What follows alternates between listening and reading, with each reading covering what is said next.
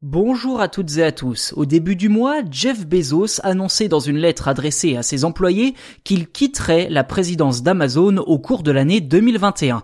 Dans la foulée, Bezos a précisé que son successeur a déjà été désigné, Andy Jassy, l'actuel chef d'Amazon Web Services, la branche cloud et services aux entreprises d'Amazon. Ok, Jassy est peut-être un illustre inconnu pour pas mal de monde, mais vous allez voir que le futur patron d'Amazon n'a pas été catapulté à la tête du GAFA pour rien. Précision importante tout de même, Jeff Bezos ne va pas vraiment quitter Amazon. En réalité, le président directeur général va changer de titre pour devenir simplement président.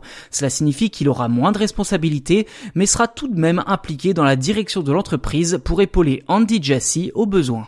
Concernant ce dernier, ses collaborateurs le décrivent comme un homme agréable, minutieux et performant.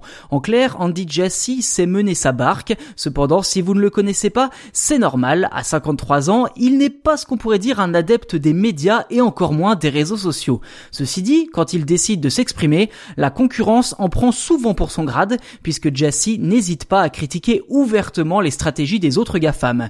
Mais si Jeff Bezos a choisi de lui confier les rênes de l'entreprise à lui plutôt qu'à c'est non seulement pour son professionnalisme, mais aussi parce qu'Andy Jassy est une figure bien connue au sein de l'entreprise, présent depuis presque aussi longtemps que Bezos lui-même.